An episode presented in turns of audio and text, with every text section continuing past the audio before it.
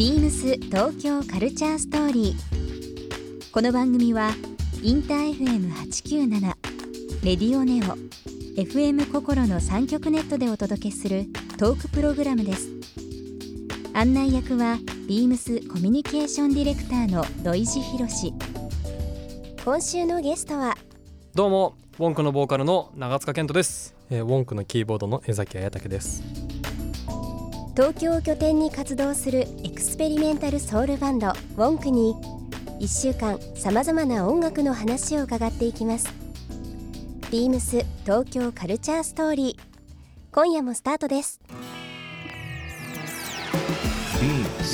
Beams. Beams. Beams Tokyo Culture Story. Beams Tokyo Culture Story. This program is brought to you by Beams. Beams. ありとあらゆるものをミックスして自分たちらしく楽しむ。それぞれの時代を生きる若者たちが形作る。東京のカルチャー。ワクワクするものやこと。そのそばにはきっといつもビームスがいる。ーな未来を作りたい。東京のカルチャーは世界で一番面白い。ビームス東京カルチャーストーリー。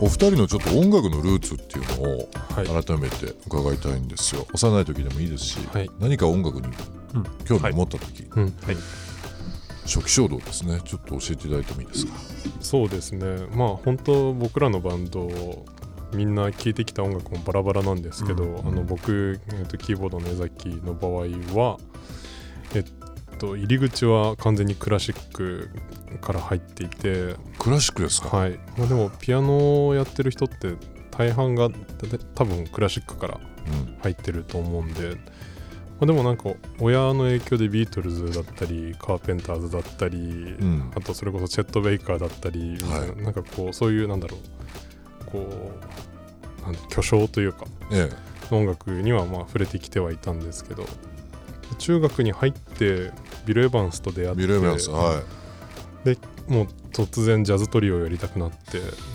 でジャズトリオやりてえってなそうったんだね。そうなんいです中中1で。そうですね。すごいな。大体なんか大体みんなこうねロックバンドとかを組み始める時期だと思うんですけど、ええ。僕はもうジャズトリオやるぞってなってなんで僕なんかこういわゆる青春だよねみたいな曲一通り全部ビル・エヴァンスなんですよね。なんでこうみんなが他のねロックバンドで盛り上がってるなんかあこれ青春だみたいなことを話してる中 江崎さんその時福岡あそうですね。ね福岡ご出身ですもんね。はい。福岡博多で。うん。周りも結構多かったですか？なんかそういうジャズ。いやいなかったですね。あいなかったですか？本当僕だけ中学の中で変なやつでしたけど でもなんかあのたまたまジュニアオーケストラに入ってたんですけど、はい。そこにいたコントラバスの先輩と、うん。あとパーカッションの友達がまああのジャズドラムとジャズベースをにすごく興味のある、はい。てかまあ実際に今もジャズドラマーとして活躍してるんですけどその友人たちも、ジャズドラマージャズベーシストとして活躍しててなんかその2人の存在があったからこそなんかのめり込むことができたっていうような感じもあるんです。中学からその後のストーリーっていうのはどうでした？か中学高校はもうそのジャズバンドを組んでカルテット編成クインテットってまあそのピアノとベースとドラムっていう編成の上にトランペットとかサックスとかを乗せて、はい、まあ、演奏するっていう生活をずっとやっててうん、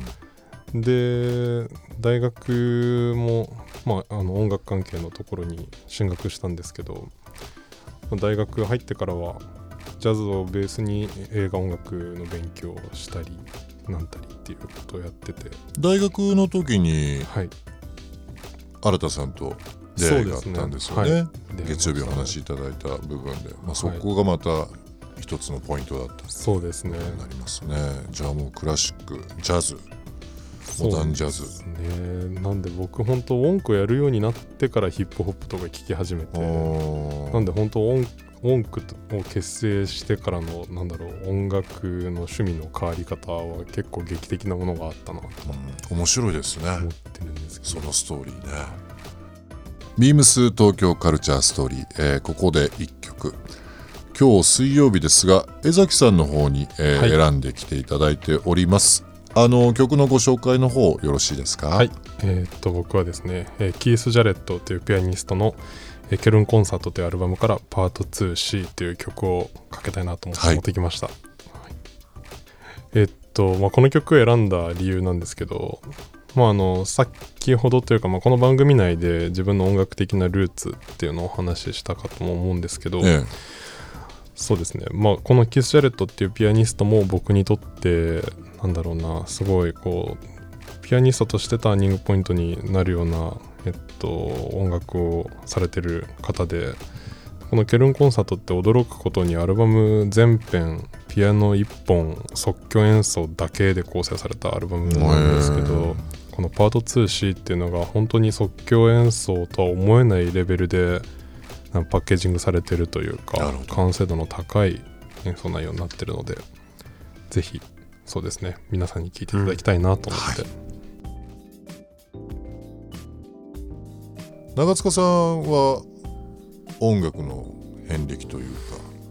えっと僕はえっと3歳ぐらいからの時にそのバイオリンを習い始めたんですよ。2人ともじゃあクラシックっていうのもあれですけど 綾竹はすごい真面目に多うん分クラシックのピアノの勉強をしたんですけど、僕はやり自分でやりたいって言ったくせに真面目にやらないっていう。やらない、ンバイオリンを週1のレッスンだけ行ってお菓子食べてすぐサッカーやりに行くみたいなそういう少年だった習い事なんですよねまあ習い事でしたね。はい。うん。まあでもそのすごい好きでうん。はあったんですけどじゃあ今度バイオリンで出ます？ライブ。ないわ。手元にないわ今。3歳の時にバイオリン。はい。すごいですね。なんかその両親というかその母親がピアノやってて、うん。で姉もピアノやっててなんか僕もそこでピアノやったら一緒にできないじゃないですか。うん。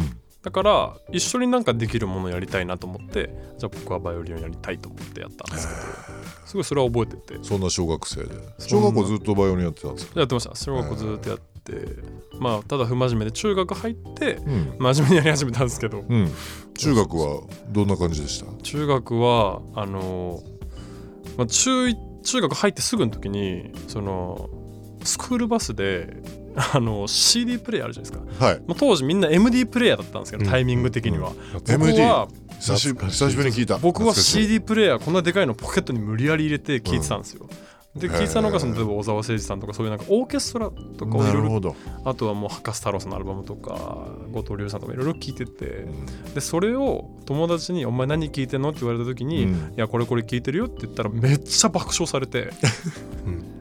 その時に気づいたんですよ。あ僕はこのままじゃモテないと思って、うん、で周りのみんなが聴いてる音楽ってなんだろうって思って周りは当時何聞いてたんですかね？その時に僕らの代ってあのーバンプとかじゃないんですか、そうそう。あのプ当時はうん。あのオレンジレンジさん。オレンジレンジさん。そうだそうだ、はいもう全盛期だったんですよ。昼の校内放送であの上海上海ハニーが流れた瞬間にもうドカーンって盛り上がるみたいな。オレンジレンジと小沢誠二のこのコントラストがすごいです すごいで僕はそれであのモテよと思ってそっちの方に一瞬足を突っ込むんですけどすぐやっぱ飽きちゃって、もうすぐ戻ってきた、ダメだと思って。うん。でそこから僕はそのロックとかにハマってロックメタル。まあそのエミネムとかそういうすごいメジャーなアーティストのヒップホップの作品とか聞いてたんです その一歩が大きいですね。けどいきなりエミネムとか入ってるブレまくりですもんね。うん。いろいろ聞いてたんで。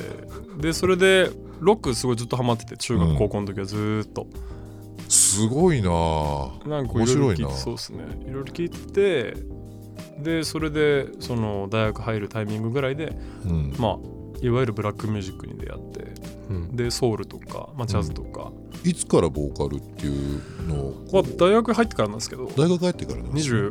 212ぐらいから、うん。それこそ本当にウォンクやる2年前ぐらいん。だったかな、にその友達がやってるなんかそのいわゆるイベントとかあるじゃないですか、はい。パーティーとかでなんかそのギターの弾き語りでちょっと歌ってみたいな話とかがなんか、なんかのきっかけであったんですけどあんま覚えてないんですけど、はい。であってで歌ったらなんかすごく反応が良かったりとかして、それこそその時はそのまあ洋楽のカバーもやれば j p o p のカバーとかもやってたんですけどそれがすごいなんか反応が良くて、うん。あ歌っていいなって、うん。まあずっと歌うの好きだったんですけど、はい。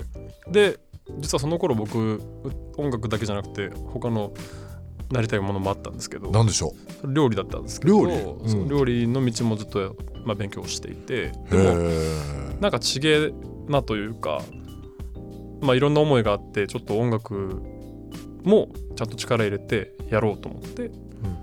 料理ってはい。具体的にそのその道で行こうって言ってたのシェフ目指してたそうそうです実際その仕事もしてでも今も、ね、今もそう今もしてますもんねシェフとして。そうなんですけどそうなんですそうね。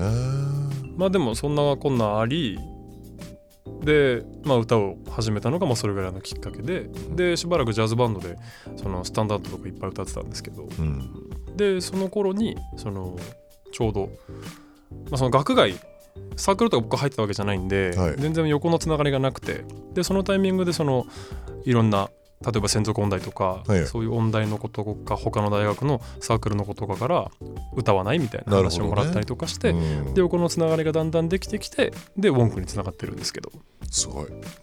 通ずる道がそこにあったわけですね。そうですね。すごい。音楽と料理って近いところとかあったりします？あうん。でもなんかその音楽好きな人が料理ハマるのもすごいわかるなっていうか、うん。多分プロセス同じなんでしょうね、うん。うちのねベースの井上もすごい料理好き井上さんもすごい料理好きだし、うん。なんか実際そのグルメな人も多ければ実際作るのも好きみたいな人もやっぱりすごく多いんで多分その例えば曲一曲作るのと、はい。なんか料理一品作るのとで多分感覚を似てるのかなみたいなところはちょっと思ったりとかするんですけど。身内で褒めるのも変ですけど、ん。料理マジで美味しいですからね、ええ。長塚のそうそこしか褒められないみたいな えー今度ちょっとお邪魔していいですか？あもちろんです。いいですか？もうぜひ。食べるの大好き。会開きましょう？じゃあ。はい開きましょうか。開きましょう。開きましょう。ぜひぜひ。すっごい楽しみです。新年会。新新年会。年明けちゃいましたけど新年会ちょっとね。またプレッシャーが一ついやいやいや。